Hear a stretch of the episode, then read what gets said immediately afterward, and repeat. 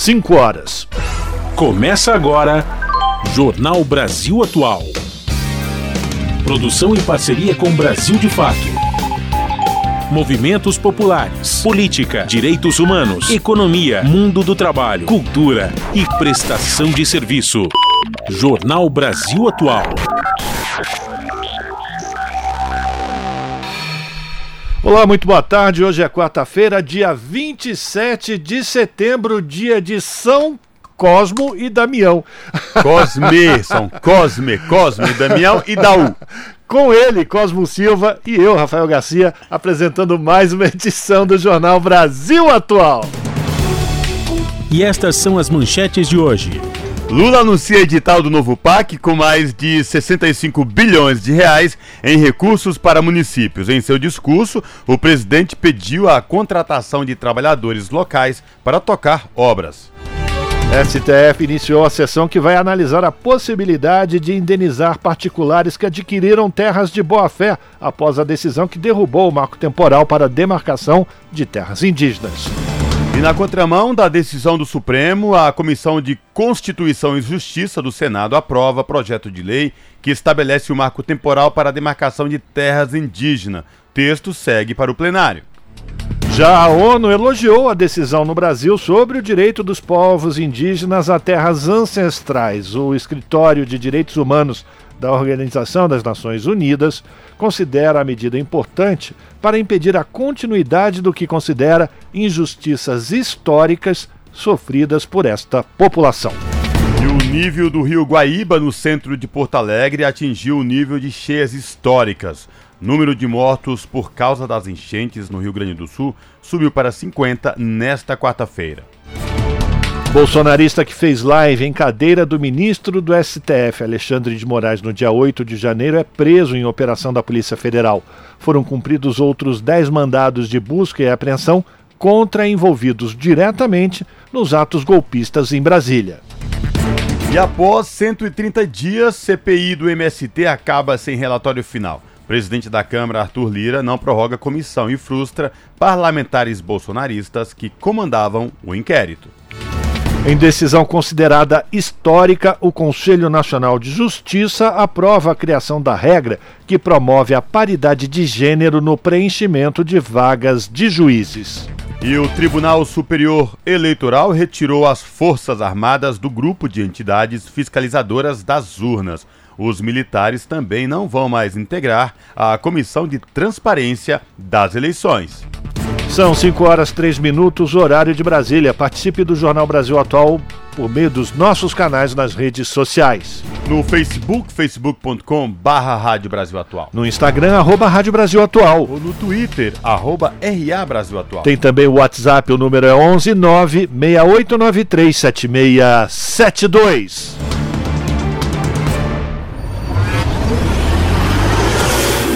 Jornal Brasil Atual, uma parceria com Brasil de Fato. Na Rádio Brasil Atual, tempo e temperatura. A tarde desta quarta-feira é de tempo parcialmente nublado aqui na capital paulista. Os termômetros marcam 19 graus neste momento. Já choveu em algumas áreas, mas ainda tem previsão de mais chuva. Pancadas de chuva com intensidade moderada a forte, mas é uma coisa passageira. Durante a madrugada já não chove, o tempo fica nublado e a temperatura na casa dos 16 graus. Em Santo André, São Bernardo do Campo e São Caetano do Sul, a tarde desta quarta-feira é de tempo nublado. A temperatura já caiu e chove em algumas áreas chuva com intensidade moderada a forte, agora 19 graus. Essa chuva que cai agora continua durante todo o período da noite e da madrugada, e a temperatura fica na casa dos 16 graus na madrugada. Em Mogi das Cruzes, mesma coisa. A tarde desta quarta-feira é de tempo nublado e chove em algumas regiões. Neste momento, 20 graus. A chuva mais forte já caiu durante a tarde. Agora finalzinho da tarde, o período da noite e da madrugada tem previsão de pancadas de chuva com intensidade fraca moderada. E daí é aquela chuva que cai em um bairro e não cai em outro. A temperatura na madrugada fica na casa dos 16 graus em Mogi das Cruzes. E em Sorocaba, a tarde desta quarta-feira também é de tempo nublado e chuvoso, agora 22 graus. Essa chuva que cai agora continua no período da noite, mas cessa na madrugada. A madrugada será de tempo nublado e a temperatura fica na casa dos 18 graus. Olha só, no finalzinho do jornal eu volto para falar como fica o tempo nesta quinta-feira. Na Rádio Brasil Atual, está na hora de dar o serviço. 5 horas, 5 minutos, trânsito na cidade de São Paulo depois do pé d'água que caiu aqui na região da Paulista. O dia virou noite, eu vi, eu vi chover, eu vi relampejar e agora eu tô vendo o céu azul, minha gente. São 602 quilômetros de ruas e avenidas com trânsito congestionado aqui na capital. A Zona Oeste apresenta a pior situação com 192 quilômetros, Zona Sul com 139, Zona Leste 105, Zona Norte 93 e a região central 73 quilômetros. E a má notícia é que a previsão da CET ainda diz que vai aumentar esse índice de congestionamento. Então, se agora, 5 horas e 6 minutos, já são 603 quilômetros, lá pelas 19 horas a gente deve estar batendo uns 900, 950, fácil. Vamos saber como é que está a situação do transporte público sobre trilhos com Cosmo Silva. Boa tarde, Cosmo. Boa tarde, Rafael Garcia, ouvinte do Jornal da Rádio Brasil Atual. São 5 horas e 6 minutos. O metrô informa aqui que todas as linhas, apesar desta chuva forte que caiu na tarde desta quarta-feira aqui em São Paulo, todas as linhas estão operando em situação de normalidade para os passageiros, sem nenhuma intercorrência. E esta mesma situação se repete com os trens da CPTM, que é a Companhia Paulista de Trens Metropolitanos, que atende a capital e grande São Paulo, incluindo o ABC Paulista. E, portanto, tanto o metrô como os trens da CPTM funcionando de forma tranquila neste momento aí para os passageiros aqui na cidade de São Paulo e também da Grande São Paulo. E por falar na Grande São Paulo, Situação das rodovias Anchieta e Imigrantes neste momento, Rafael Garcia. Pois é, para o motorista que vai até a região do ABC não apresenta nenhum ponto de congestionamento, segundo a concessionária. Se a, o, seu objetivo, seu destino final, melhor dizendo, não é seu destino final, for a Baixada Santista, você está pela imigrante, tudo tranquilo, você não vai encontrar nenhum ponto de congestionamento. Mas, porém, entretanto, todavia, se você vai pegar a Via Anchieta, prepare-se, porque segundo a concessionária, a descida da serra tem trânsito muito lento por conta de excesso de caminhões. Chegando lá na Baixada, a situação melhora, mas por enquanto, muito complicada a descida pela Via Anchieta. Se você puder, prefira utilizar a rodovia dos imigrantes. Lá na Baixada, rodovia Cônigo Domênico Rangoni, a rodovia Padre Manuel da Nóbrega, apresentando trânsito livre nesse final de quarta-feira chuvoso por aqui. Se você vai pegar a estrada, meu amigo, minha amiga, boa viagem, continua ligadinho aqui com a gente, 98,9 FM. Rádio Brasil Atual, 98,9 FM. Jornal Brasil Atual. Uma parceria com Brasil de Fato. São 5 horas e 8 minutos. O presidente Lula lançou nesta quarta-feira o edital Seleções, modalidade do novo programa de aceleração do crescimento, voltada para atender os projetos prioritários apresentados por estados e municípios em áreas essenciais como saúde, educação, infraestrutura social e urbana e mobilidade. Na primeira etapa estão previstos mais de 65 bilhões de reais em investimentos. Em cerimônia no Palácio do Planalto, Lula pediu aos gestores dos projetos que contratem trabalhadores locais para tocar as obras do novo PAC. Um dos principais objetivos do programa é a geração de emprego e renda. O edital do PAC Seleções é distribuído em 27 modalidades e executados pelos Ministérios das Cidades, da Saúde, Educação, Cultura, Justiça e Segurança Pública e Esporte. Na cerimônia, Lula disse ainda que ontem teve um momento de muita felicidade ao ver o presidente dos Estados Unidos, Joe Biden, durante um piquete de greve de trabalhadores do setor automotivo lá nos Estados Unidos. Na semana passada, em Nova York, Lula e Biden lançaram uma iniciativa global pelos trabalhos decentes.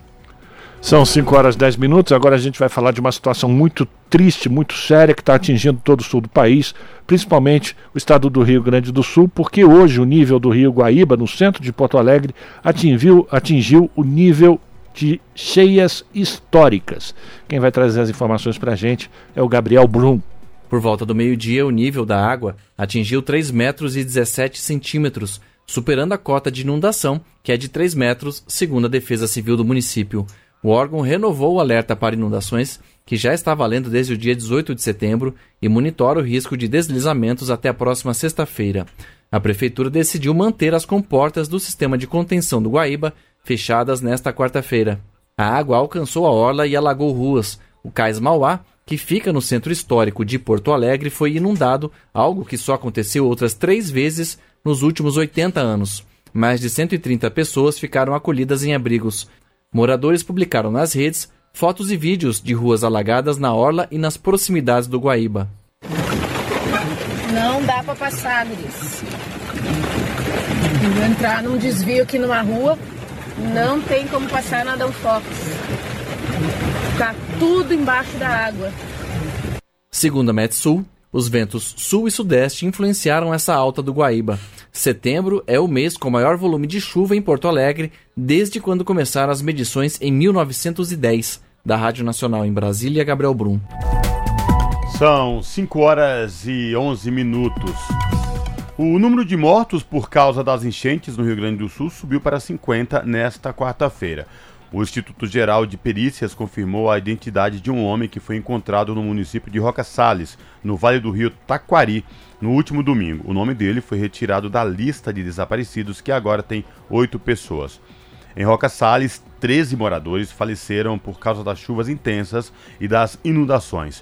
Os outros municípios que registraram óbitos foram Cruzeiro do Sul, Lajeado, Colinas, Estrela, Ibiraiaras, Bom Retiro do Sul, Encantado, Imigrante, Mato Castelhano, Passo Fundo, Santa Teresa, São Valentim do Sul e Mussum, que tem 16 mortos, o maior número. A tragédia afetou mais de 400 mil pessoas em 107 cidades. 943 pessoas ficaram feridas e 490 estão desabrigadas no momento, de acordo com o um boletim da Defesa Civil do Estado. Você está ouvindo? Jornal Brasil Atual, uma parceria com Brasil de Fato. 5 horas e 12 minutos e o Supremo Tribunal Federal pode decidir nesta quarta-feira a tese final do julgamento que derrubou o marco temporal para a demarcação de terras indígenas. Pelo menos 226 casos estão suspensos à espera dessa definição e quem traz mais informações para a gente é a Ana Lúcia Caldas. Entre os pontos que serão discutidos está a possibilidade de indenização a particulares que adquiriram terras de boa-fé e se o pagamento seria condicionado à saída dos agricultores das áreas indígenas. Nesse caso, a indenização por benfeitorias e pela terra nua valeria para proprietários que receberam dos governos federal e estadual títulos de terra que deveriam ser consideradas como áreas indígenas. Também pode ser debatida a sugestão do ministro Dias Toffoli para autorizar a exploração econômica das terras pelos indígenas. Pela proposta que precisa da aprovação do Congresso e dos indígenas, a produção da lavoura e de recursos minerais como potássio poderia ser comercializada pelas comunidades. A possibilidade de exploração econômica dos territórios é criticada pela articulação dos povos indígenas do Brasil, que considera a medida uma ameaça à sobrevivência dos povos. A sessão de hoje será a última da ministra Rosa Weber como presidente do Supremo Tribunal Federal. Ela se aposenta compulsoriamente por completar 75 anos de idade no dia 2 de outubro. A posse do ministro Luiz Roberto Barroso no comando do STF está marcada para esta quinta-feira. Com informações da Agência Brasil, da Rádio Nacional em Brasília, Ana Lúcia Caldas. São 5 horas e 14 minutos. ONU elogia a decisão do Brasil sobre direito dos povos indígenas a terras ancestrais Supremo Tribunal Federal vota contra a teoria do marco temporal, ampliando possibilidades de demarcação de territórios indígenas. Escritório de Direitos Humanos da ONU considera a medida importante para impedir a continuidade do que considera injustiças históricas sofridas por esta população. Da ONU News em Nova York, quem traz os detalhes é Felipe de Carvalho. O alto comissário de direitos humanos da ONU, Volker Turk, classificou como muito encorajadora uma recente decisão do Supremo Tribunal Federal do Brasil, STF, a favor de um caso movido por povos indígenas. Através de mensagem transmitida pela porta-voz, Marta Hurtado, o chefe de direitos humanos ressaltou que a decisão é importante para impedir a continuidade de injustiças contra esta população. A determinação, considerada histórica, tomada por nove dos onze ministros do STF, foi contra o chamado argumento do marco temporal. De acordo com esta teoria jurídica, os povos indígenas que não viviam em suas terras ancestrais em 1988, quando a atual Constituição do Brasil foi aprovada, estariam impedidos de solicitar a demarcação de suas terras. Hurtado disse que limitar a demarcação dessa forma teria consequências extremamente graves, incluindo impedir que essas comunidades retornassem às terras das quais haviam sido expulsas e desfrutassem dos direitos humanos associados. Também teria perpetuado e agravado injustiças históricas sofridas pelos povos indígenas do Brasil. Segundo ela, o STF deve deliberar ainda sobre a questão da indenização para aqueles que adquiriram terras indígenas de boa fé. De acordo com o porta-voz, de acordo com a porta-voz, o Alto Comissariado pede uma rápida resolução desta questão, destacando que é importante que o acesso efetivo dos povos indígenas às suas terras não seja impedido. Hurtado afirmou que a entidade está preocupada com o fato de que um projeto de lei está sendo discutido no Congresso que busca estabelecer, por meio de legislação, a mesma restrição temporal que foi rejeitada pelo STF. O projeto de lei também inclui outros obstáculos aos processos de demarcação de terras indígenas. O Escritório de Direitos Humanos ressalta que, embora a demarcação de terras ancestrais seja essencial, não é suficiente por si só para proteger de forma abrangente os direitos dos povos indígenas. Da ONU News em Nova York, Felipe de Carvalho. São 5 horas e 17 minutos e, na contramão de tudo isso, a Comissão de Constituição e Justiça do Senado Federal aprovou nesta quarta-feira o projeto de lei que estabelece o marco temporal para a demarcação de terras indígenas ou seja, tentando criar já um tumulto. Foram 16 votos favoráveis e 10 contrários. A matéria, que já havia sido aprovada na Câmara dos Deputados, recebeu um parecer favorável do relator, o senador bolsonarista Marcos Rogério. Agora o, te o texto segue para o plenário da Casa. E, surpreendentemente, na mesma linha né, do vamos acelerar, vamos tentar passar alguma boi, algum boizinho por aqui, o presidente do Senado, o Rodrigo Pacheco, disse que o projeto pode ser votado ainda hoje caso a maioria dos senadores concorde. Então, pressão nos homens. São 5 horas e 18 minutos. E a Polícia Federal realiza nova operação para reprimir a extração ilegal de ouro, dessa vez no interior do Maranhão.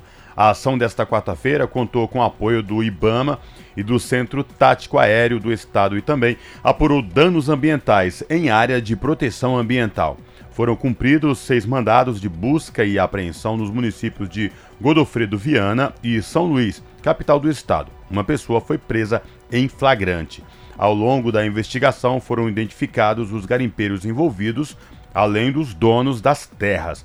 Um dos investigados, inclusive, já foi prefeito de Godofredo Viana, cidade do litoral maranhense, com menos de 12 mil habitantes. O ex-prefeito é réu pela mesma prática, só que em outro inquérito policial. 5 horas e 19 minutos. Incêndios e tiros deixam comunidade quilombola sitiada após receber decisão favorável na justiça. O território do Quilombo Rio Preto, no Tocantins, é cobiçado por um político do MDB e pela empresa Lagoa Dourada. Quem traz as informações para a gente é Douglas Matos, do Brasil de Fato. A vegetação que cerca as casas de algumas das 50 famílias que vivem no território quilombola Rio Preto, na cidade de Lagoa do Tocantins, no estado do Tocantins, foi incendiada. Dias depois, no último sábado, dia 23, quatro disparos de armas de fogo vindos de um carro assustaram a comunidade. Nas primeiras horas desta segunda-feira, dia 25, a palha que cobre uma residência foi também incendiada. Graças ao latido de um cachorro, moradores conseguiram apagar o fogo antes que se alastrasse. Os ataques à comunidade quilombola se intensificaram depois que, no último 8 de setembro, a juíza Aline Iglesias, do Tribunal de Justiça do Tocantins, revogou a reintegração de posse a que as famílias eram alvo. O pedido negado tinha sido feito por Cristiano Rodrigues de Souza um político que tentou se eleger vice-prefeito da cidade pelo MDB em 2020 e pela empresa Lagoa Dourada Participações e Serviços. A quilombola, que vamos chamar de Antônia para preservar a identidade dela, moradora de Rio Preto, relatou à reportagem do Brasil de Fato o que ocorre no território. O carro se aproximou da comunidade, é, fez um disparo de arma de fogo, todo mundo ficou assustado, né, com medo. É, e na madrugada eles fizeram mais dois disparos. Na noite de domingo, ontem, eles vieram na casa e atearam fogo, né, é, casa é, coberta de palha, eles foram e atearam fogo. É, ainda bem que o cachorro latiu e as pessoas foram lá, quando chegou lá dava fogo. Né, disse de fogo e eles conseguiram apagar. Os agresores correram para o mato, ficaram lá no mato. A comunidade, nesse momento, está muito vulnerável, tanto psicologicamente, né, como até falando para se alimentar, porque se eles não plantam, eles não comem. Então, o pedido de socorro é esse. A juíza determinou ainda que os autores dos dois processos se abstenham da prática do chamado esbulho possessório, que na prática é a perda da posse por motivo de violência, seja diretamente ou por intermédio de representantes, sob pena de multa diária de mil reais. Mariellen Crisóstomo, da Coordenação Estadual das Comunidades Quilombolas do Tocantins, ressalta que, sem segurança para circular e impossibilitadas de cuidar dos plantios, as famílias estão sitiadas dentro do próprio território. Em 2018, a Justiça tinha dado um parecer favorável ao político do MDB e à empresa que reivindica a área, que é, segundo seus moradores, de ocupação tradicional há cerca de um século.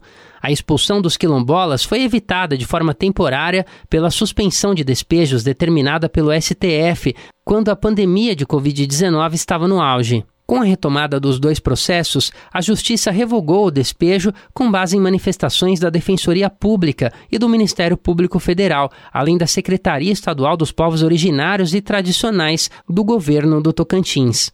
Ainda no aguardo da titulação, o território tem, desde 2014, o certificado de reconhecimento da Fundação Cultural Palmares como comunidade tradicional quilombola. Mariellen Crisóstomo lembra que no Tocantins, o Rio Preto é apenas um entre dezenas de quilombos que, apesar do reconhecimento da Fundação, ainda vivem a vulnerabilidade da falta de regularização definitiva. O Estado do Tocantins não tem um plano de integração, não tem um plano de percepção da presença das populações quilombolas dentro do Estado. Então, quando se faz a divisão do Estado, se cria uma legislação própria, essas populações não são incluídas. E essa é uma decisão política que se arrasta desde 1988, da criação do Estado, pela invisibilidade, pela desapropriação da área rural do Tocantins. Então, os povos quilombolas não integram o plano de desenvolvimento do Tocantins e, para nós, resta a violência,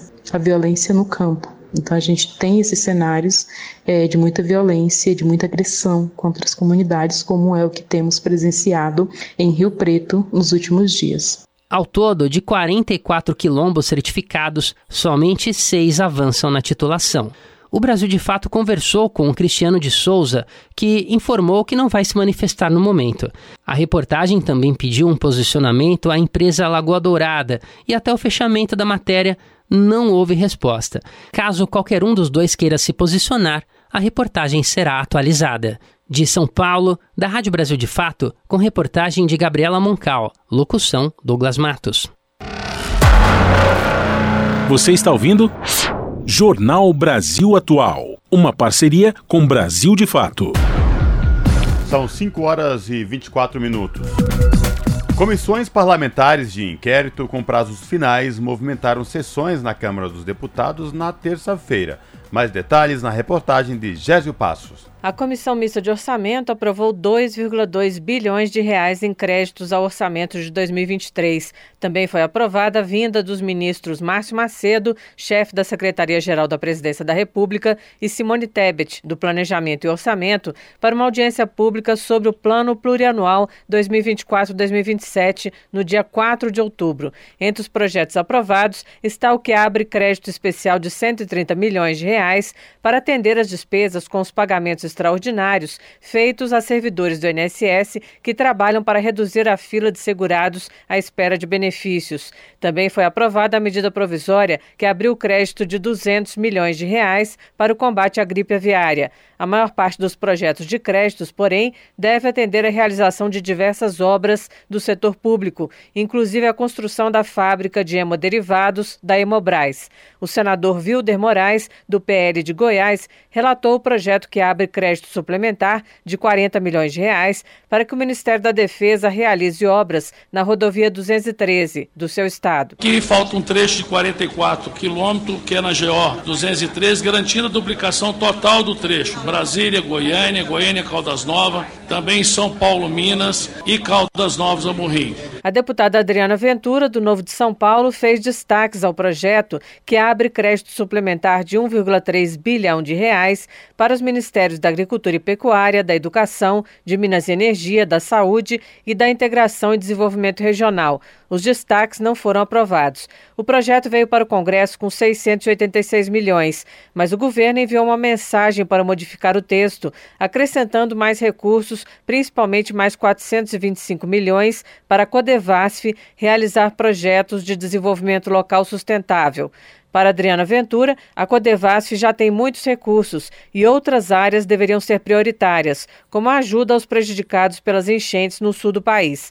O deputado Bom Gás, do PT do Rio Grande do Sul, explicou que o governo já está atendendo a região com outros recursos. Sobre o tema das catástrofes, além de um apoio direto à defesa civil, tem, por exemplo, um bilhão de financiamento para poder recuperar suas atividades econômicas. Né? Foi instalado na área da saúde um hospital campanha, porque realmente foi desolado da região lá. Então, na Defesa Civil, ela trabalha outros aspectos que são, inclusive, preocupações que a deputada levantou. Também foi aprovado o projeto que abre crédito especial de 127 milhões de reais no orçamento de 2023 para a formação de profissionais da segurança pública.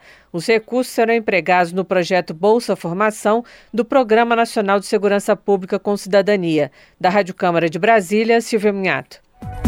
5 horas e 27 minutos, como vocês perceberam, esse não foi o Gésio Passos, essa foi a Silvia Munhato falando sobre o orçamento que recebeu suplementação. Agora sim, a gente vai falar da matéria do Gésio sobre o dia de ontem das comissões parlamentares de inquérito que tinham finalização nesta terça-feira. Vamos acompanhar. A CPI, que apura fraudes na Americanas, não indiciou nenhum dos acionistas controladores da empresa pela fraude contábil de mais de 20 bilhões de reais. A comissão votou nesta terça-feira o relatório do deputado Carlos Chiodini, do MDB de Santa Catarina, que disse não haver provas suficientes para indiciar os responsáveis. Eu não tenho a coragem de acusar pessoas antes de findar a investigação, que cada dia saem novos fatos, apresenta um relatório com melhorias legislativas. Aqui nos acompanham inúmeras pessoas da imprensa que acompanham o mercado brasileiro, do mercado financeiro e que sabem que nós necessitamos de melhorias práticas, de entregas, de melhorias e não de discurso. Alguns deputados criticaram o não indiciamento de sócios da empresa, de bancos e de auditorias como responsáveis pelas fraudes. Para a deputada Fernanda Melchiona, do PSOL do Rio Grande do Sul, ocorreu uma blindagem do mercado de capital. Numa tentativa de, de novo, blindar os acionistas de referência, blindar os bancos que estão implicados nessa fraude com maquiagem de documentos contábeis que foram fundamentais para majorar os lucros fictícios das americanas, blindar as empresas de auditoria e fazer um relatório que poderia ter sido encomendado pelos advogados do trio de referência ou mesmo a atual diretoria das Americanas. O deputado Chiodini ainda apresentou quatro projetos de lei para combater a corrupção em empresas privadas. Já a CPI, que investiga a manipulação de partidas de futebol, não votou o parecer do deputado Felipe Carreiras. O parlamentar apresentou quatro projetos para mudar a legislação esportiva e regulamentar as apostas para suprir as lacunas legais. Os deputados José Rocha, Marcelo Álvaro Antônio, Márcio Marinho e Wellington Roberto pediram mais tempo para analisar o relatório. E a CPI do MST pediu prorrogação dos trabalhos até a próxima quinta-feira ao presidente da Câmara, Arthur Lira. A reunião desta terça-feira, que votaria o parecer do relator, deputado Ricardo Salles, do PL de São Paulo, foi cancelada. Na semana passada, a bancada governista pediu vistas do relatório de Ricardo Salles, que pediu o indiciamento de 11 pessoas, entre eles o general Gonçalves Dias, ex-ministro do Gabinete de Segurança Institucional do governo Lula. Da Rádio Nacional em Brasília, Gésio Passos. Pois é, mas após 130 dias, a CPI do MST acabou sem relatório final, hein? O presidente da Câmara, Arthur Lira, não prorrogou os trabalhos e frustrou o presidente e o relator da comissão. Quem vai atualizar as informações para a gente é o Douglas Matos, do Brasil de Fato. A edição do Diário Oficial desta quarta-feira, dia 27, marcou o fim da CPI do MST na Câmara dos Deputados. O presidente da comissão, Zuco, do Republicanos, e o relator Ricardo Salles, do PL, aguardavam a publicação de um ato do presidente da casa, Arthur Lira, prorrogando os trabalhos do grupo. O pedido de prorrogação foi protocolado na presidência da Câmara na última quinta-feira, dia 21, por Salles. Lira que já tinha adiado o fim da comissão em 10 dias, a previsão inicial era de encerramento no dia 14 de setembro, não acatou o pedido do relator. Com o fim determinado, a CPI do MST ficou sem relatório final votado e aprovado pelos deputados e frustrou Ricardo Salles e o Coronel Zuco, que contavam com um espaço para criminalizar o movimento. Com um fim determinado, a CPI do MST ficou sem relatório final votado e aprovado pelos deputados, frustrando Salles e Zuco, que contavam com um espaço para criminalizar o movimento dos trabalhadores rurais sem terra. Nos bastidores, parlamentares de oposição e governistas ainda agem com cautela. Uma edição extra do Diário Oficial ainda pode determinar mais um adiamento da CPI. Zuco e Salles convocaram uma coletiva de imprensa para falar do tema. Na outra ponta, o MST também convocou uma coletiva para falar sobre o fim da comissão, que é a quinta CPI instalada para investigar o movimento desde 2004. De São Paulo, da Rádio Brasil de Fato, locução Douglas Matos. E nosso contato agora no Jornal da Rádio Brasil Atual é com a Clara Assunção. A Clara que é repórter do portal da Rede Brasil Atual, redebrasilatual.com.br. Olá, Clara, tudo bem? Chovendo por aí já? Ainda não, Cosmo, por aqui, mas está anunciando a tempestade já. Nuvens carregadas, depois de um calor imenso, agora essa mudança brusca de temperatura, né, Clara? Exatamente, Cosmo. Não dá para dizer que ah, o planeta não está dando sinais de que tem algo sério acontecendo, né? É verdade. Bom, mas enfim, diga lá, qual o destaque do portal da Rede Brasil Atual você traz para os nossos ouvintes nesta tarde de quarta-feira? Cosmo, a gente vai falar hoje sobre a nova operação Lesa Pátria, que a PF deu início na manhã desta quarta-feira, né? A Polícia Federal prendeu hoje o bolsonarista Aildon Francisco Lima. Ele é aquele homem que fez uma live na cadeira do ministro Alexandre de Moraes durante a invasão ao Supremo Tribunal Federal. Essa cadeira, inclusive, foi depredada pelos terroristas. O nosso ouvinte deve se lembrar um pouco dela, porque correu uma foto da cadeira do lado de fora do STF, com o brasão da República em cima, e o Aildo foi preso aqui em São Paulo, onde ele também morava. Mas além do Aildo, a APF também cumpriu outros dois mandatos de prisão preventiva e dez de busca e apreensão, todos contra suspeitos de depredarem, instigarem, financiarem e fomentarem os atos golpistas em Brasília no dia 8 de janeiro. Essa investigação ela faz parte da 17ª fase da, dessa operação Lesa Pátria e nessa etapa a polícia apura os indivíduos que diretamente promoveram violência e dano generalizado na invasão ao Palácio do Planalto, ao Congresso Nacional e ao STF. E entre os alvos da prisão também está a Basília Batista. Ela chegou a ser detida na segunda-feira seguinte ao ato de terrorismo, quando a gente acompanhou aquela grande operação, mas ela foi liberada por razões humanitárias. mas foi presa novamente hoje aqui em São Paulo também.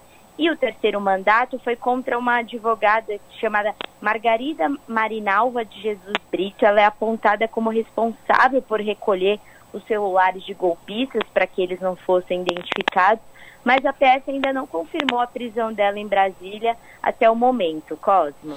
Ô Clara, é, a gente vendo essas imagens agora, relembrando essa a imagem do Aildo Francisco Lima, que fez a live na cadeira do ministro Alexandre de Moraes, é muita petulância dessas pessoas que praticaram esses atos golpistas, de vandalizaram não só a sede do Supremo Tribunal Federal, como as outras duas sedes do, é, do governo federal e também do Congresso Nacional. Eles achavam realmente que iriam sair impunes, né, Clara? Exatamente, Cosmo. E até interessante porque, em paralelo a essa nova fase que a PS deflagrou, deflagrou hoje, é, o Supremo também está julgando um novo grupo de cinco réus pelos atos golpistas, né? A, quem for lá no nosso site da RBA vai poder acompanhar o primeiro voto, que foi do ministro relator Alexandre de Moraes, e ele falou justamente isso no voto dele, no julgamento que teve início na terça-feira. É, ele destacou que o Estado precisa dar uma resposta à altura do, dessa, é, dessa falta de, de dessa, desse senso de impunidade que existia né, entre ah, os golpistas. E até, inclusive, o ministro destacou no voto dele que a motivação para as condutas criminosas visava um completo rompimento da ordem constitucional mediante a prática de atos violentos em absoluto desrespeito ao Estado Democrático de Direito e às instituições e ao patrimônio público, mas é, um ponto importante no voto do, do, do ministro Alexandre de Moraes foi que ele classificou como estarrecedora a quantidade de vídeos e imagens que foram postadas nas redes sociais por inúmeros criminosos que se vangloriavam, como você lembrou, Cosmo, desse enfrentamento e reiteravam nesses vídeos né, a necessidade de golpe de Estado com a intervenção militar e a derrubada do governo democraticamente eleito, que foi o governo do, do presidente Luiz Inácio Lula da Silva.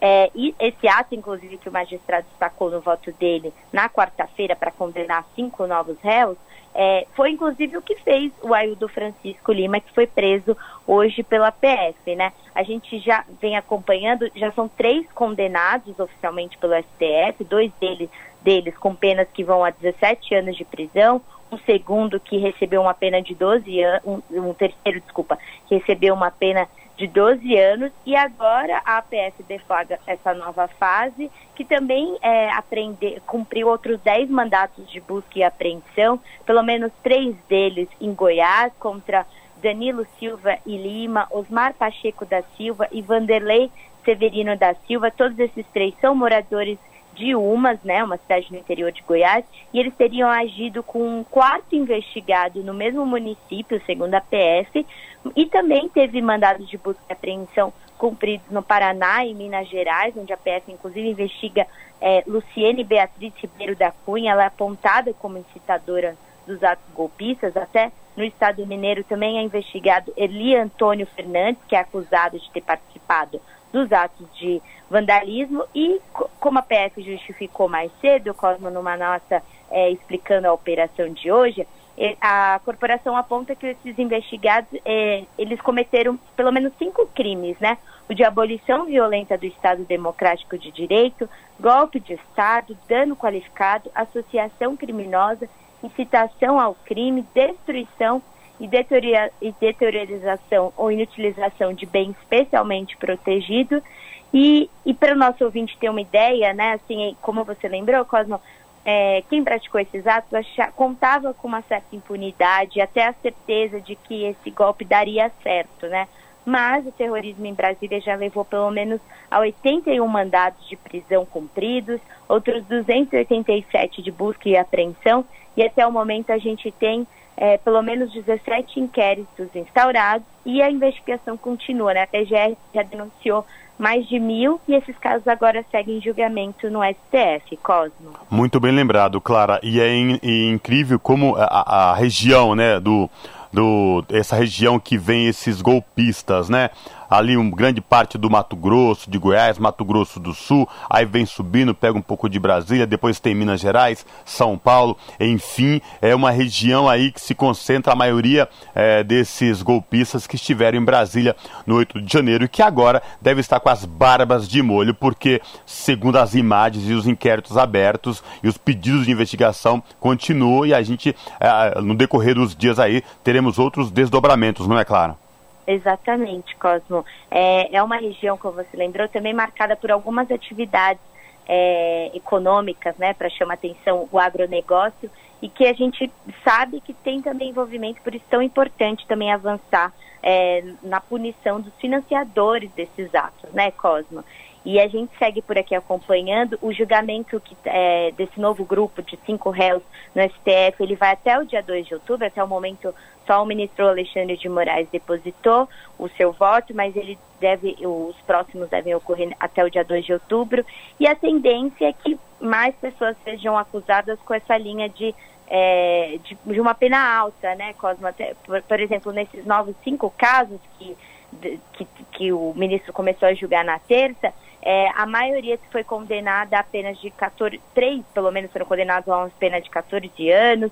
É, outro, teve um deles que recebeu a pena mais alta, de 17 anos, e outras pessoas receberam a pena de 12, mas a tendência é essa do, do judiciário pesar a mão na pena justamente para dar uma resposta a, a para que esse crime não se repita, né, Cosa? Foi muito grave o que aconteceu, essa tentativa é, de, de, golpe é algo. E se hoje a gente está falando, é, acho que podendo eleger, enfim, é, é porque a democracia precisa responder à altura de, dessas manifestações golpistas, né, Cosmo? Exatamente, muito bem lembrado, Clara.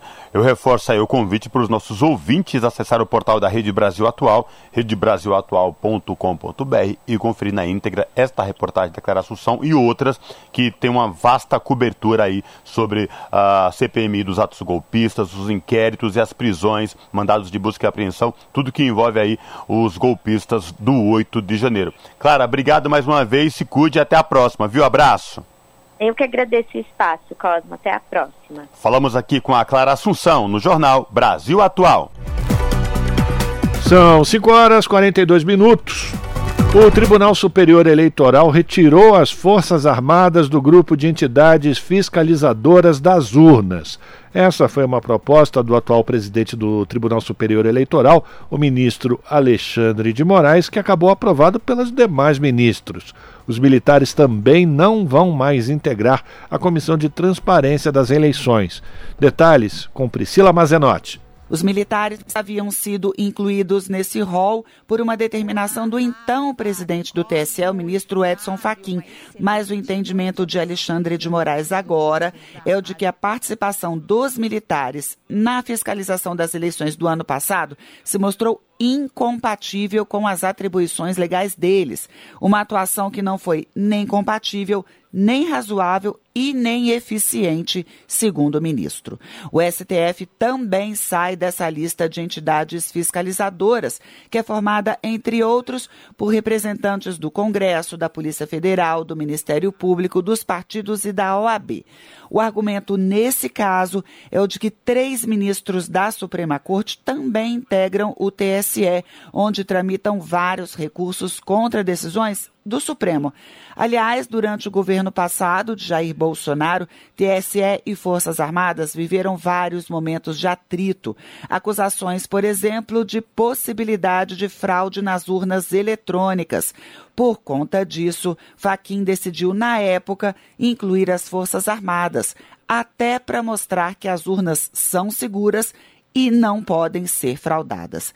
A decisão do Tribunal Superior Eleitoral dessa terça-feira já vale para as eleições municipais do ano que vem. As Forças Armadas vão continuar, então, auxiliando a Justiça Eleitoral no que já fazia antes, ou seja, na questão da logística transporte de urnas e segurança dos eleitores e dos locais de votação. Da Rádio Nacional em Brasília, Priscila Mazenotti. São 5 horas e 44 minutos.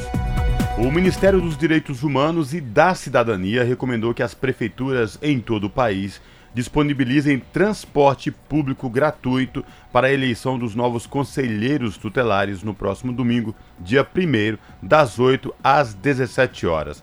O objetivo é reforçar a participação popular na escolha dos mais de 30 mil conselheiros que vão compor a rede de proteção de crianças e adolescentes.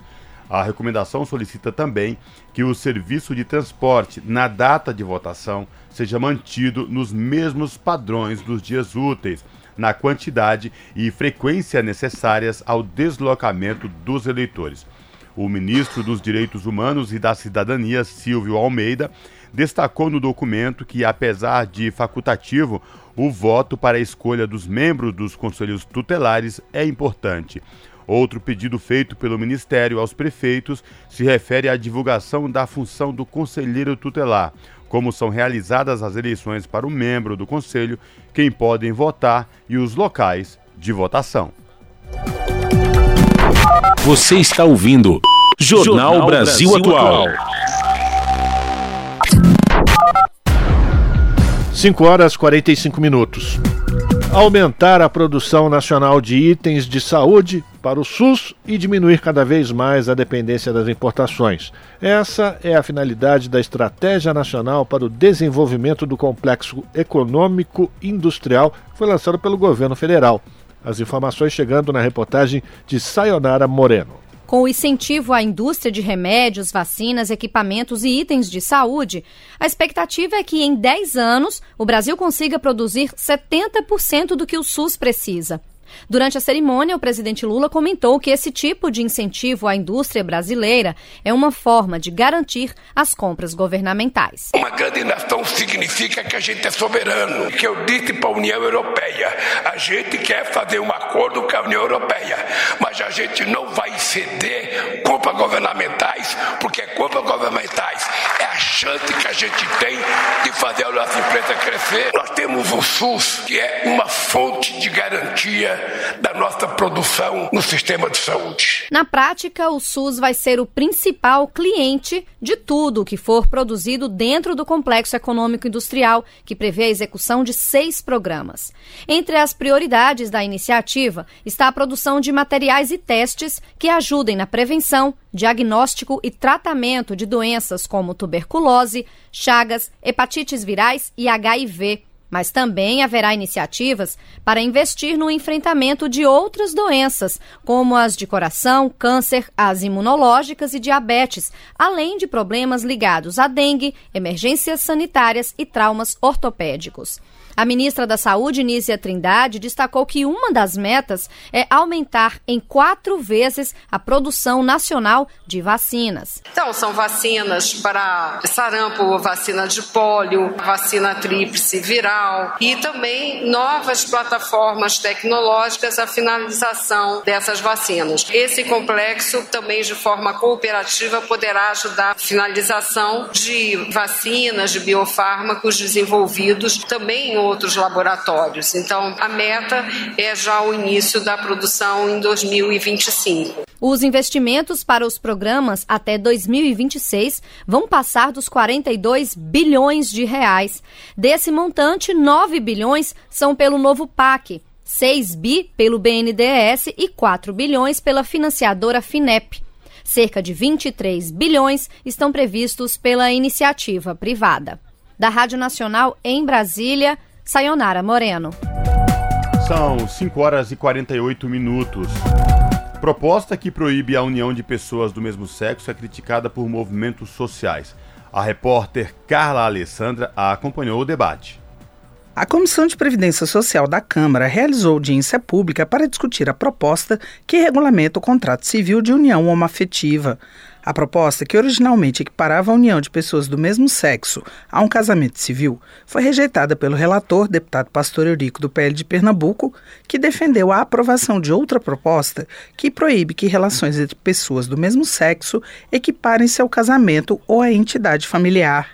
Ele rebateu as acusações de fundamentalismo religioso. Eu tinha que me prender a dar um parecer e em nenhum momento vocês vão encontrar o parecer meu ligado à religião. O parecer que demos foi baseado na letra da Constituição, apenas respondi o que está na Constituição. E eu desafio que foi colocado aí de que estamos tirando direitos adquiridos, até porque a lei não pode retroagir para prejudicar. Em 2011, o Supremo Tribunal Federal reconheceu por unanimidade a união homoafetiva como núcleo familiar, equiparando as relações entre pessoas do mesmo sexo às uniões estáveis entre homens e mulheres.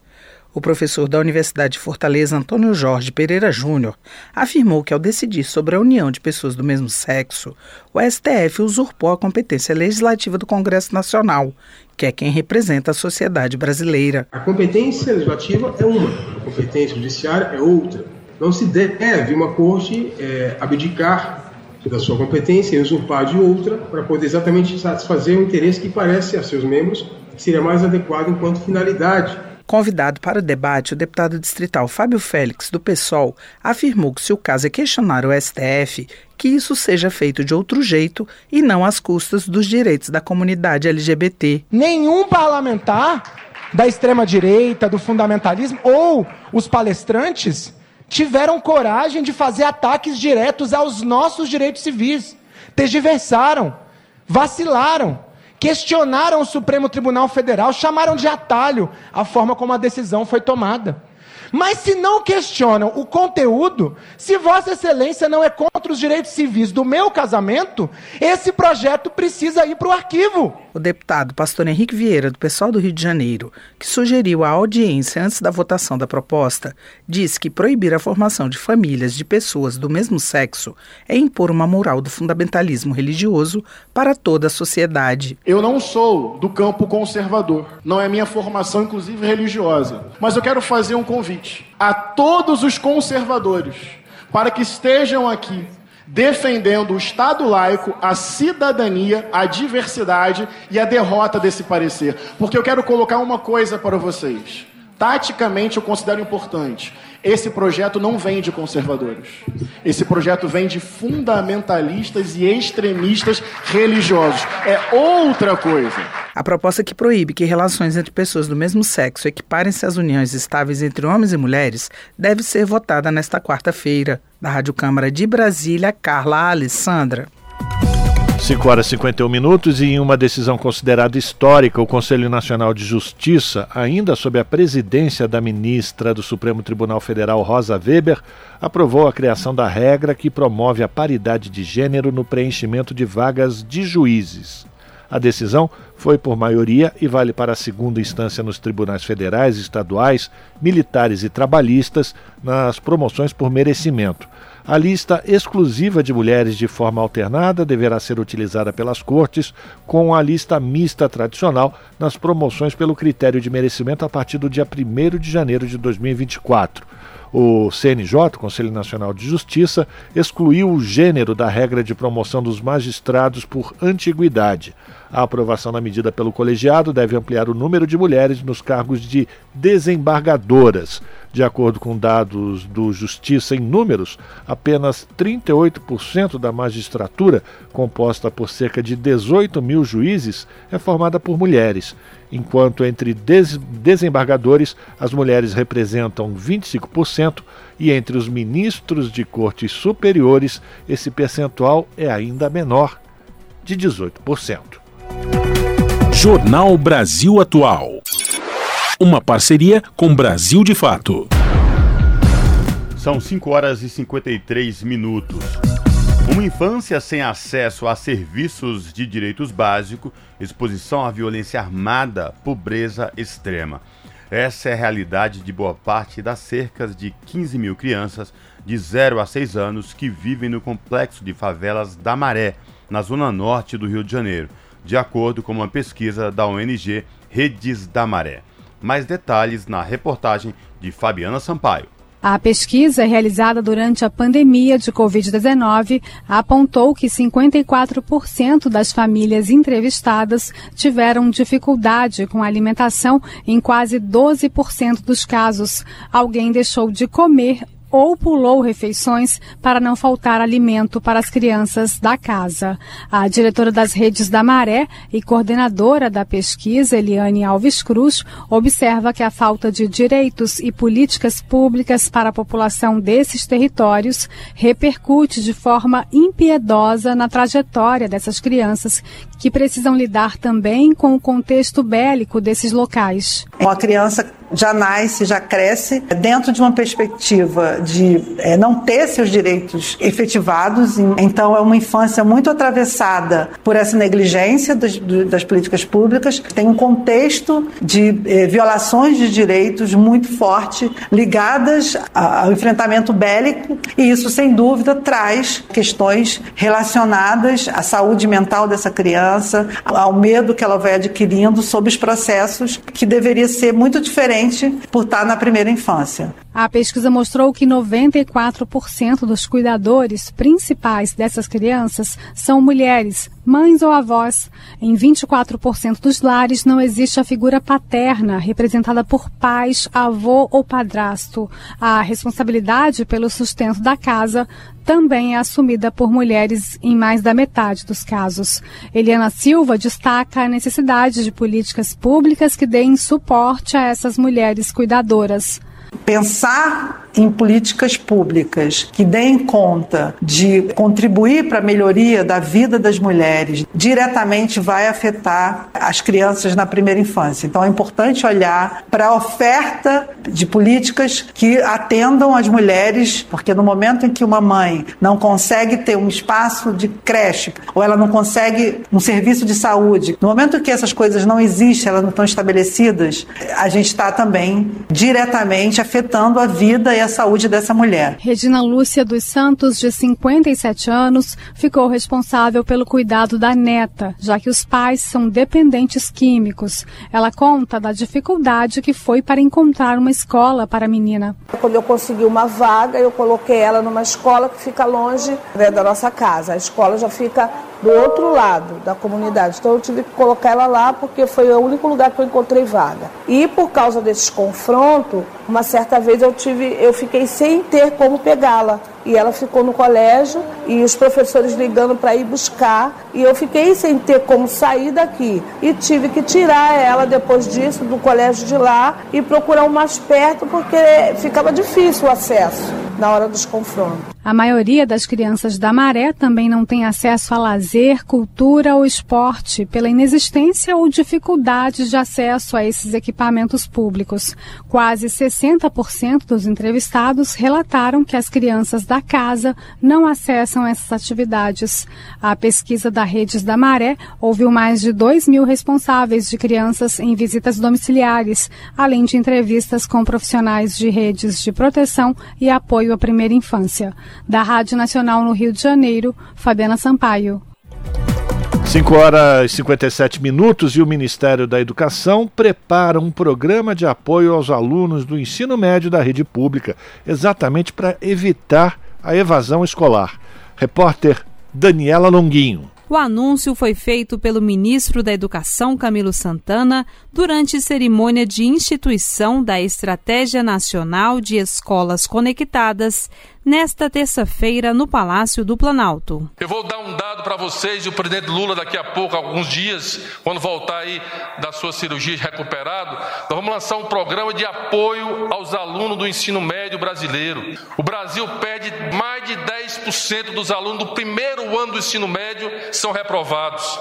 Quase 7% do primeiro ano do ensino médio abandonam a escola. Nós não queremos perder nenhuma criança e nenhum jovem na escola pública brasileira.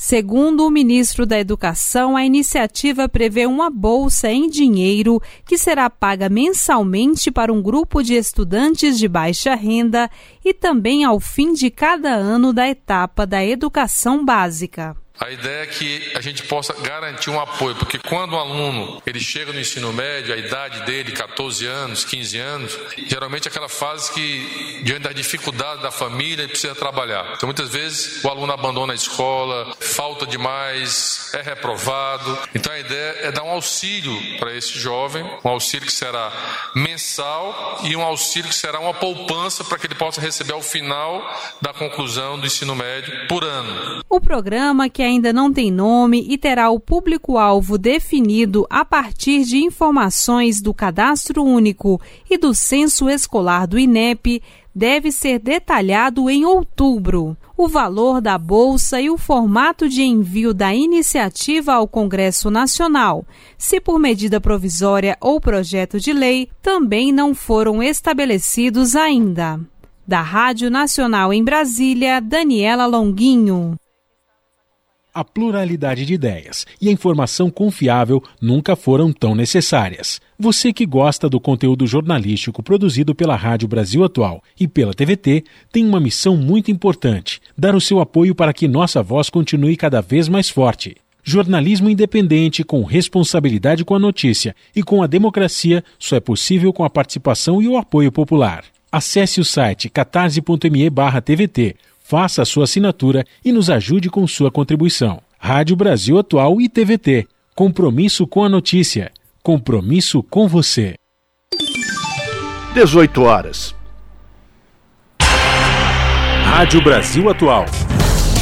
Para sugestões e comentários, entre em contato conosco por e-mail redação@jornalbrasilatual.com.br ou WhatsApp DDD 11 96893 7672. Acompanhe a nossa programação também pelo site redebrasilatual.com.br.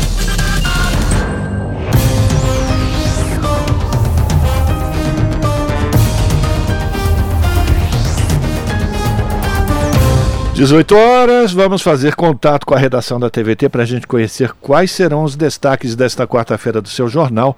Você sabe, começa pontualmente às 7 da noite pelo canal 44.1 Digital, que tem o sinal aberto para toda a região metropolitana de São Paulo.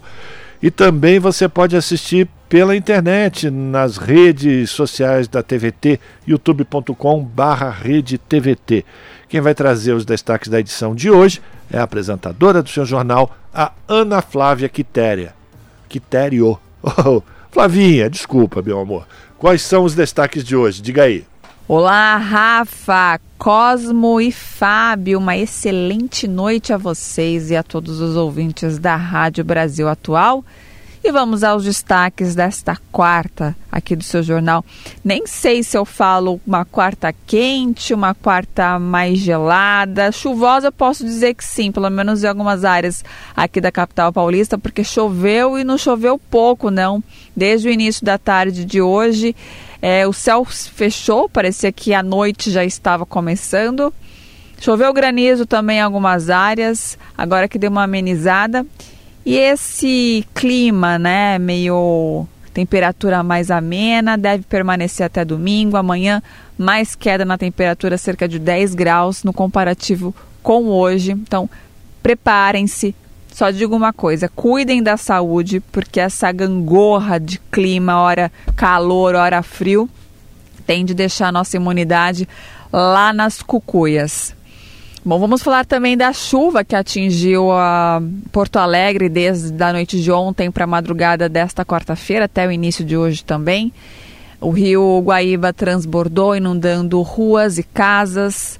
Nós vamos mostrar também as consequências, tudo isso em decorrência também do ciclone essa tropical e essa frente fria que veio do sul chega ao sudeste e centro-oeste e já pudemos sentir, né, esses efeitos hoje na quarta-feira que choveu por aqui. Bom, mudando, saindo do clima e entrando para um assunto alarmante, triste ao mesmo tempo também, que são de mais de 30 milhões de brasileiros que passam fome, segundo pesquisa mais recente da FAO, que é a Organização das Nações Unidas para Alimentação e Agricultura.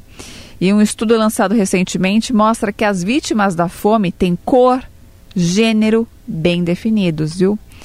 Bom, para ajudar a diminuir o sofrimento desse contingente de mais de 30 milhões de brasileiros, iniciativas como o do MTST, que é o Movimento dos Trabalhadores Sem Teto, eles desenvolvem um projeto de cozinhas solidárias com distribuição de alimentação de graça de segunda a sexta-feira e desde o golpe que derrubou a presidenta Dilma Rousseff, que se intensificou durante a pandemia. Esse trabalho bem bacana e a gente fala né, que são os movimentos populares em prol da população mais carente. É a população ajudando a população, né? Bom, vocês também podem ajudar na contribuição dessa cozinha solidária, viu? Então a gente vai passar um site, né, para vocês também conhecerem o trabalho, como é desenvolvido. Também interessante, né, a gente saber, a gente sabe que muitas são as pessoas que tentam criminalizar movimentos como o MTST, M MST. Então é importante a gente ter a nossa própria visão. Então, para quem quiser conhecer um pouco mais desse trabalho e também quiser ajudar, tem o site que é apoia.se barra Cozinha Solidária. Tudo junto. Então, através desse site, vocês conseguem também conhecer o trabalho e ajudar. Outro assunto, uma pesquisa realizada com mais de 10 mil professores da educação básica de Minas Gerais revelou os principais agentes causadores de doenças crônicas não contagiosas entre os docentes. São elas: depressão, diabetes, estresse, hipertensão. São algumas doenças que acometem os professores da educação básica. E é o que aponta um artigo elaborado por pesquisadores da Universidade Federal de Minas Gerais e da Universidade Estadual de Montes Claros. A Câmara dos Deputados aprovou um projeto já ainda sobre esse assunto que cria a política de bem-estar, saúde e qualidade de vida no trabalho e valorização dos profissionais da educação. A medida ela é importante para elaborar planos obrigatórios no sistema público com ações, claro, de atenção à saúde integral e de prevenção de doenças. E para finalizar, apesar da busca por energias limpas, o investimento na produção e exploração de petróleo segue consumindo investimento trilionário dos governos em todo o mundo e é uma questão importante no momento em que o planeta precisa enfrentar o aquecimento global. Estamos vendo aí né, a resposta do meio ambiente para nós e o aquecimento global é uma delas. Bom, esses foram os destaques da edição desta quarta aqui no seu jornal. Para assistir todas essas notícias completas, mais ainda, né, informações é só se conectar através do youtube.com.br RedeTVT ou pelo canal 44.1 UHF. Estou esperando por todos, hein? Bom jornal, Rafa, Cosme e Fábio. Beijão grande para todo mundo e até daqui a pouco. Esse é o Jornal Brasil Atual. Uma parceria com Brasil de Fato. 6 horas e 6 minutos. Especialistas defendem regulamentação de plataformas para combater violência nas escolas. A repórter Lara Raj acompanhou o debate. Especialistas ouvidos pelo Grupo de Trabalho da Câmara dos Deputados sobre política de combate à violência nas escolas defenderam a regulamentação e a atuação preventiva das plataformas digitais para coibir os ataques.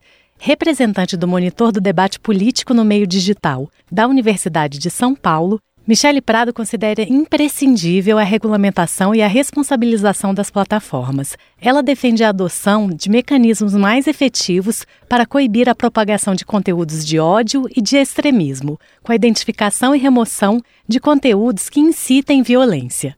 Segundo ela, algumas plataformas apresentam ambientes mais favoráveis para usuários disseminarem extremismo ou terrorismo online sem serem incomodados, como Telegram e Discord. Ela sugere ainda que o Brasil participe do Fórum Global da Internet para combater o terrorismo e já apresentou indicação nesse sentido ao Ministério da Justiça e Segurança Pública. Segundo ela, falta no país uma lista de grupos terroristas ligados à supremacia branca e ao terrorismo de extrema direita, o que dificulta a moderação das plataformas para derrubar esses conteúdos.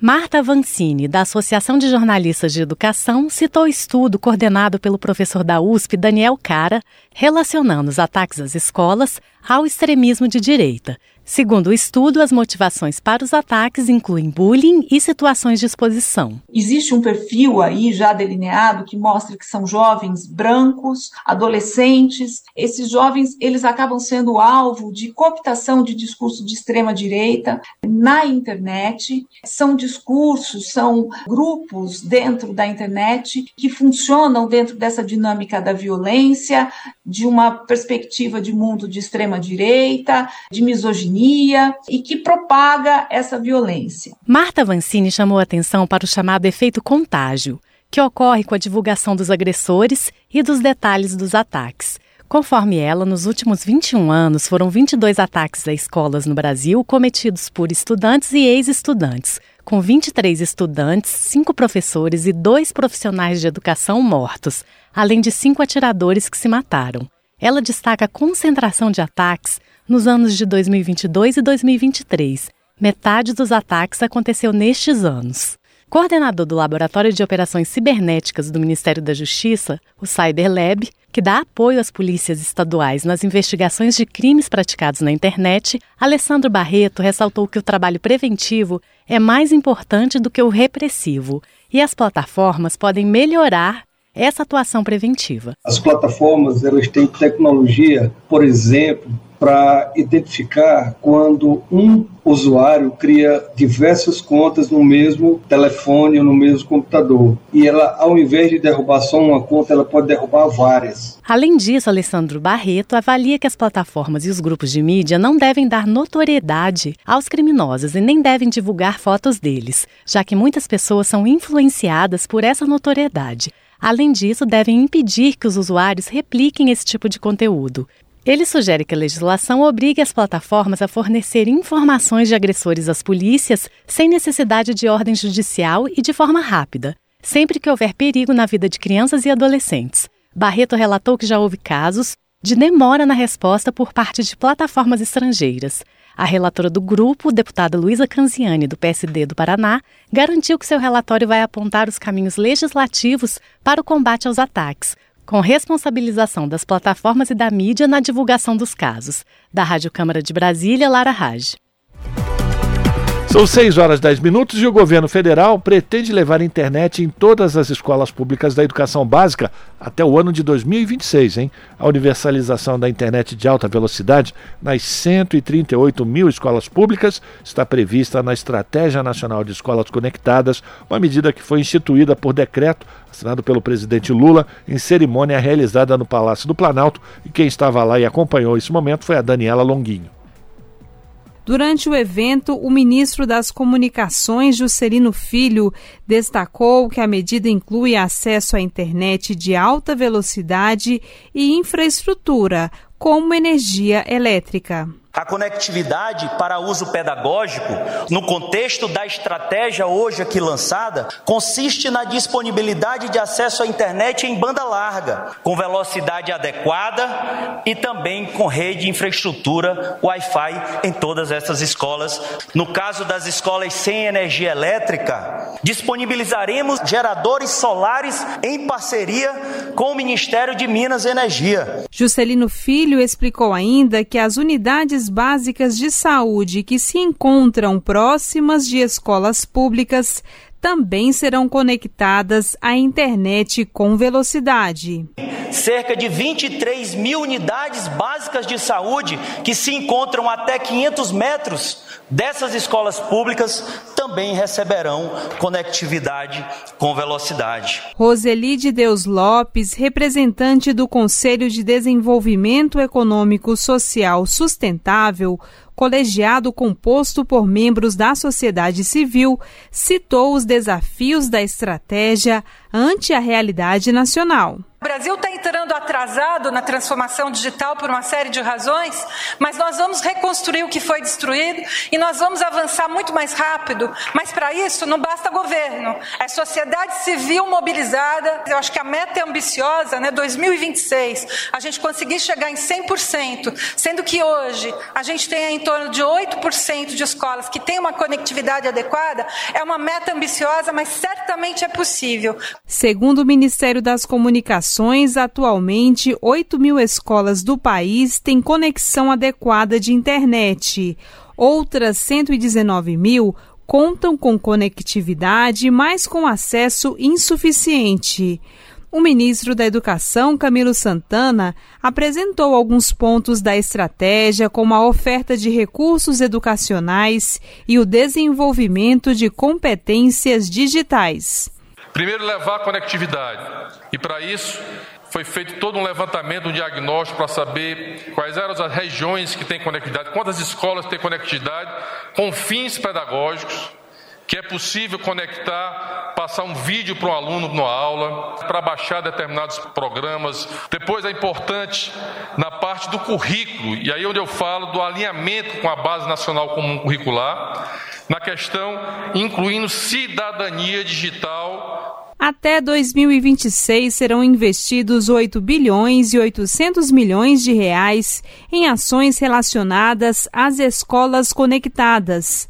Desses, 6 bilhões e meio são do novo PAC e os demais recursos de fontes como leilão do 5G, Fundo de Universalização dos Serviços de Telecomunicações e Programa de Inovação Educação Conectada. Da Rádio Nacional em Brasília, Daniela Longuinho. São 6 horas e 14 minutos. Professores da Universidade de São Paulo anunciaram a paralisação das atividades até o dia 2 de outubro. Os docentes cobram que a reitoria faça novas contratações para repor as vagas abertas nos últimos anos, com aposentadorias, exonerações, rescisões e falecimentos. Desde a semana passada, estudantes da USP estão em greve pelo mesmo motivo. Dados do anuário da instituição mostram que a universidade perdeu mais de 900 professores nos últimos oito anos. Em 2014, eram 6.090 docentes. Já em 2022, apenas 5.151 educadores trabalhavam na universidade. Em alguns cursos, como a da Artes Visuais na Escola de Comunicação e Artes, a ECA, disciplinas obrigatórias foram temporariamente canceladas porque não havia educadores suficientes para ministrar as aulas. Há ainda relatos de sobrecarga de professores que precisam abraçar mais disciplinas que o usual para evitar que os alunos fiquem sem aulas. Você está ouvindo? Jornal Brasil Atual. Uma parceria com Brasil de Fato. Agora são 6 horas 16 minutos. A Anvisa, a Agência Nacional de Vigilância Sanitária, aprovou um novo medicamento contra o diabetes do tipo 2. Quem traz os detalhes é o repórter Oussama El Gauri. O remédio tem como base a tirzepatida, que controla o açúcar no sangue das pessoas que têm a doença. A diabetes é aquela doença conhecida pelas altas taxas constantes de açúcar no sangue, a chamada hiperglicemia. Isso acontece por causa da falta de insulina, hormônio que mantém o metabolismo da glicose, do açúcar no sangue. Sem tratamento, a pessoa pode ficar cega, ter problemas nos rins, como insuficiência renal, e ter membros amputados. E quando o tratamento é feito, a medicação pode levar a um quadro oposto, a falta de açúcar no sangue, a chamada hipoglicemia.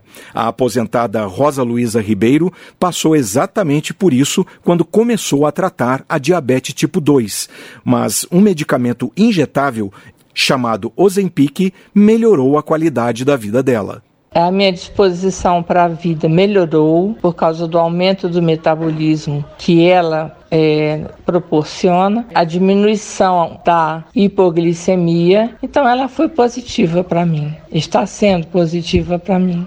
Segundo a Anvisa, a tirzepatida reduz muito a quantidade de hemoglobina glicada, um indicador importante da diabetes. Com isso, ajuda a diminuir os riscos de doenças microvasculares, cegueira, insuficiência renal e amputação de membros. O novo medicamento com nome comercial Monjaro também é uma injeção em forma de caneta, semelhante ao Ozempic, e também ajuda na perda de peso, além de controlar o nível de açúcar no sangue, só que melhor. É o que explica o médico endocrinologista e coordenador do Centro de Pesquisa Clínica do Brasil, João Lindolfo Cunha Borges. Ele vem na mesma categoria dessas canetas que existem, só que ele tem uma ação dupla em estimular os hormônios gastrointestinais e não só ele abaixa a glicose, como ele diminui muito o peso. É a medicação que mais diminui peso do que nós temos hoje no mercado. Mas por enquanto ele está aprovado no Brasil e quase todo lugar do mundo só para diabetes. É uma revolução. Tudo que existia antes vai ter que ser repensado com o lançamento da tirzepatida. Mas o médico alerta que mesmo que a nova droga seja aprovada para perda de peso, ela não é a solução de todos os problemas. Nos estudos originais, tem inclusive pessoas que não, que não perderam peso. Por que, que não perderam peso? Que não fizeram dieta. Aquilo não vai curar o mundo da obesidade. Se não tiver uma dieta de atividade física, na hora que parar com aquilo, engorda tudo de novo. Então, isso aqui não muda os paradigmas da necessidade da dieta e da atividade física. Vai facilitar o emagrecimento. O novo medicamento ainda não está disponível nas farmácias. Vai passar por um estudo de preço para depois ser colocado na linha de produção do fabricante. Estima-se que quase 463 milhões de pessoas no mundo, de 20 a 79 anos, têm diabetes. Desse total, o diabetes tipo 2 é responsável por quase 90% dos casos. No Brasil, são quase 17 milhões de adultos com a doença. Da Rádio Nacional em Brasília, Osama El Gauri. Você está ouvindo? Jornal Brasil Atual. Uma parceria com Brasil de Fato. São 6 horas e 19 minutos. São Cosme e Damião e a tradição de distribuir doces. Os santos Cosme e Damião, irmãos gêmeos, morreram por volta de 300 depois de Cristo. Crê-se que foram médicos e sua santidade é atribuída pelo motivo de haverem exercido a medicina sem cobrar por isso, devotados à fé. Mais detalhes na reportagem de Carolina Pessoa. Há anos, Sandra Maria, técnica de enfermagem moradora de Vila Isabel, bairro da Zona Norte do Rio de Janeiro, distribui doces no dia de São Cosme e Damião. A tradição começou quando a filha dela teve uma doença grave e Sandra prometeu distribuir os doces caso a menina fosse curada. A graça foi alcançada e Sandra cumpriu a promessa. Descobriram que ela tinha uma alergia à, lactose, né? E começou o tratamento, ela melhorava, mas aí ela voltavam com outro tipo de leite, ela internava de novo. E eu fiz a promessa. Quando saímos, é, eu fiquei tão feliz e daí por diante eu comecei a trabalhar. Em setembro eu comprava os doces e distribuía. Depois de uma pausa na distribuição, outra promessa. Se o filho fosse convocado em um concurso público, Sandra voltaria a distribuir os doces, costume que mantém até hoje. Assim como ela, muitas famílias preservam a tradição de distribuir doces no Dia dos Santos Irmãos. Em 27 de setembro, as ruas mudam de cara e ficam repletas de crianças em busca de doces e adultos fazendo a distribuição, hábito que se mantém especialmente em bairros mais populares e já está na cultura do brasileiro. O Babalaô, professor da FRJ e interlocutor da Comissão de Combate à Intolerância Religiosa, Ivanir dos Santos, explica que a data faz parte do catolicismo, mas tem um diálogo com as religiões de matriz africana. É, tem a ver justamente com nós chamamos festa de Erê, né? Erê, que é uma entidade que se manifesta é, de forma infantil, né? Ou beijada para Umbanda. Ivanir dos Santos também reforça a importância desta celebração. Eu digo que festejar a criança, o erê, ou a beijada, é na verdade festejar a alegria. Para Sandra Maria, esse é um momento especial não somente para os pequenos, mas para resgatar o lado infantil dentro de cada adulto. Isso me deixa muito feliz pelo sorriso, né, pela carinha deles, por ver eles com aquela sacolinha correndo atrás de doce, né? Isso é muito, é muito gostoso e também nos, nos leva lá para trás ao nosso tempo de infância que a gente também corria com a sacolinha na rua, né? Em 1969, a religião católica alterou o dia de São Cosme e Damião para 26 de setembro, mas pelo costume, a maioria das pessoas ainda comemora no dia 27. Da Rádio Nacional no Rio de Janeiro, Carolina Pessoa.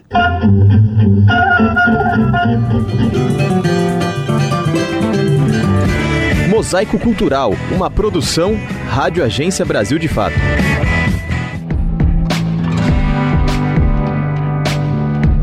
O Ministério da Cultura e a Secretaria do Audiovisual já definiram como pauta prioritária a regulamentação do vídeo por demanda no Brasil.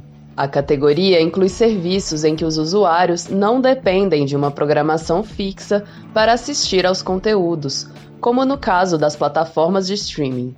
Assim como acontece com as salas de cinema, esse meio também é dominado pela presença de obras estrangeiras. Líderes em assinaturas no Brasil, as empresas Amazon e Netflix, por exemplo, oferecem no catálogo apenas 6% de conteúdos nacionais. É o que revela um relatório da Ancine publicado no ano passado. Vitor Ribeiro, da plataforma independente de documentários Bombozilla, complementa. E esse conteúdo presente também não tem muito prestígio na grade, no catálogo. Não é que ele fica lá em destaque para que as pessoas, né, os usuários e usuárias brasileiras encontrem. Na contramão das grandes empresas, iniciativas independentes criaram plataformas de streaming brasileiras. Nelas, cerca de 91% dos conteúdos são nacionais. Além disso, o valor cobrado por assinatura é 70% mais baixo que o dos grandes streamings, quando não é ofertado gratuitamente. Thaís Escábio, da plataforma Display, iniciativa da Associação dos Profissionais do Audiovisual Negro, destaca a importância do trabalho realizado pelos streamings independentes. O trabalho de catalogação do audiovisual nacional que esses streams estão fazendo é histórico, assim, nunca existiu. Ziene Castro, da plataforma Amazônia Flix, fruto do processo de pesquisa e curadoria do Festival Panamazônico de Cinema, destaca a importância do trabalho realizado pelos streamings independentes. Acho que a gente ter essas plataformas mais focadas né, em recortes curatoriais que contemplam a produção dessas populações né, invisibilizadas, cinema indígena, né, o cinema panamazônico como um todo, é necessário que a gente tenha esse olhar cuidadoso, atento, né, e que nós estejamos no debate político. Em novembro de 2020, as plataformas brasileiras independentes se uniram em um fórum, com o objetivo de organizar e levar suas demandas ao poder público. Uma das principais é a dificuldade financeira para a manutenção das plataformas, que arrecadam muito menos do que precisam. Diante da ausência dessas plataformas no panorama levantado pela Ancine e preocupados em ficar de fora do processo de regulamentação, o Fórum desenvolveu um relatório próprio, lançado em junho deste ano. Rafael Ferreira, um dos idealizadores da To Display, destaca a importância da inclusão das plataformas independentes na regulamentação. A gente tem toda uma pesquisa mostrando o nosso impacto, né? Mas só que não, isso não está chegando aonde tem que chegar para essa discussão dessa regulamentação. Então tem coisas da regulamentação que podem inviabilizar totalmente nossa existência. O Condecine é um tributo sobre as empresas cinematográficas, utilizado para fomentar a produção nacional de cinema. Atualmente, as plataformas de streaming são o único meio de distribuição do ramo audiovisual que não contribuem. Além da cota de tela, essa é uma das reivindicações incluídas no projeto de lei 8889-17 que tramita no Congresso Nacional, na tentativa de regulamentar o segmento via legislativo. Aizamak de Souza é idealizador do Mãos Tagarelas, que coordena a Rendisplay, primeira plataforma de streaming dedicada a pessoas surdas. Ele destaca outro desafio, a acessibilidade nas obras audiovisuais brasileiras. A acessibilidade ela foi deixada de lado. Por quê? Porque os produtores não tinham recurso para financiar a acessibilidade né? Muitos deles não tinham, né? Os produtores independentes, né? Hoje existem mais de 10 milhões de pessoas surdas no Brasil, segundo o IBGE. Mesmo assim, a língua brasileira de sinais, que é tão utilizada por essa população, continua ausente das grandes plataformas. De São Paulo para a Rádio Brasil de Fato e Holanda Depisol. Você está ouvindo? Jornal Brasil Atual. Uma parceria com Brasil de Fato. Na Rádio Brasil Atual. Tempo e temperatura. E o tempo vai mudar, o calorão vai embora. A quinta-feira na região da capital paulista será de tempo nublado, previsão de pancadas de chuva durante todo o dia aquela chuva que vai e volta com intensidade fraca a moderada, e a temperatura cai, com máxima de 20 graus e mínima de 14 graus. Na região do ABC Paulista, a mesma coisa. Quinta-feira será de tempo nublado, a temperatura cai e tem previsão de pancadas de chuva com intensidade fraca a moderada, ao longo do dia, com máxima de 20 graus na região do ABC e mínima de 14 graus. O tempo muda também em Mogi das Cruzes. A quinta-feira será de tempo nublado e também tem previsão de chuva. Chuva com intensidade fraca moderada no período da tarde. A temperatura cai com máxima de 20 graus e mínima de 15 graus. E em Sorocaba, quinta-feira também será de tempo nublado, temperatura mais baixa e previsão de chuva com intensidade fraca a moderada no período da tarde. A temperatura máxima na região de Sorocaba será de 24 graus e a mínima de 14 graus. Larissa Borer, Rádio Brasil Atual. Muito bem, a gente vai terminando aqui mais uma edição do Jornal Brasil Atual, que teve trabalhos técnicos do Fábio Balbini, e na apresentação, Cosmo Silva e eu, Rafael Garcia.